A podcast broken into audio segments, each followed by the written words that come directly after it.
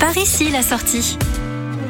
Cette semaine, nous partons dans les Hauts-de-France pour nous arrêter dans le département de la Somme. Un panneau marron nous intrigue sur la 29, celui du château fort de Rambure. C'est donc le moment ou jamais de s'y rendre. Nous quittons l'autoroute A29 par la sortie 13 poids de Picardie pour jouer les chevaliers au château fort de Rambure. Bien plus qu'un château, c'est un joyau de l'architecture militaire du 15e siècle, classé au titre des monuments historiques dès 1840. Avec sa chapelle, un parc romantique de 15 hectares et sa collection de 500 variétés de roses, c'est un des rares château du Moyen Âge a subsisté dans le département. Il s'agit du premier château brique et pierre de France. Le château fort de Rambure a l'aspect d'une forteresse avec ses deux tours rondes reliées par des courtines. Il a été conçu pour résister à l'artillerie de l'époque. Vous y êtes les bienvenus pour parcourir les couloirs du temps et découvrir l'intérieur de la forteresse transformée au XIIIe siècle en demeure de plaisance. Vous y verrez une salle à manger de style néo-gothique et un mobilier picard des 15e, 16e et 17e siècles. La chambre du roi de ce château a notamment accueilli Henri IV à plusieurs reprises et depuis quelques années déjà, de nombreuses pièces ont ouvert leurs portes au public pour proposer une expérience de visite. Vos enfants pourront devenir des chevaliers ou des princesses le temps d'une journée. Le guide connaît tous les secrets des lieux, des portes en passant par les escaliers et même jusqu'aux oubliettes. Ce voyage dans le temps de plus de 600 ans peut se terminer dans le grand parc qui entoure le château. Et si vous souhaitez prolonger la visite à une trentaine de kilomètres en voiture, vous pouvez poursuivre le voyage vers les côtes, direction le Tréport, Saint-Valery-sur-Somme ou encore le Crotoy pour profiter pleinement de la baie de Somme.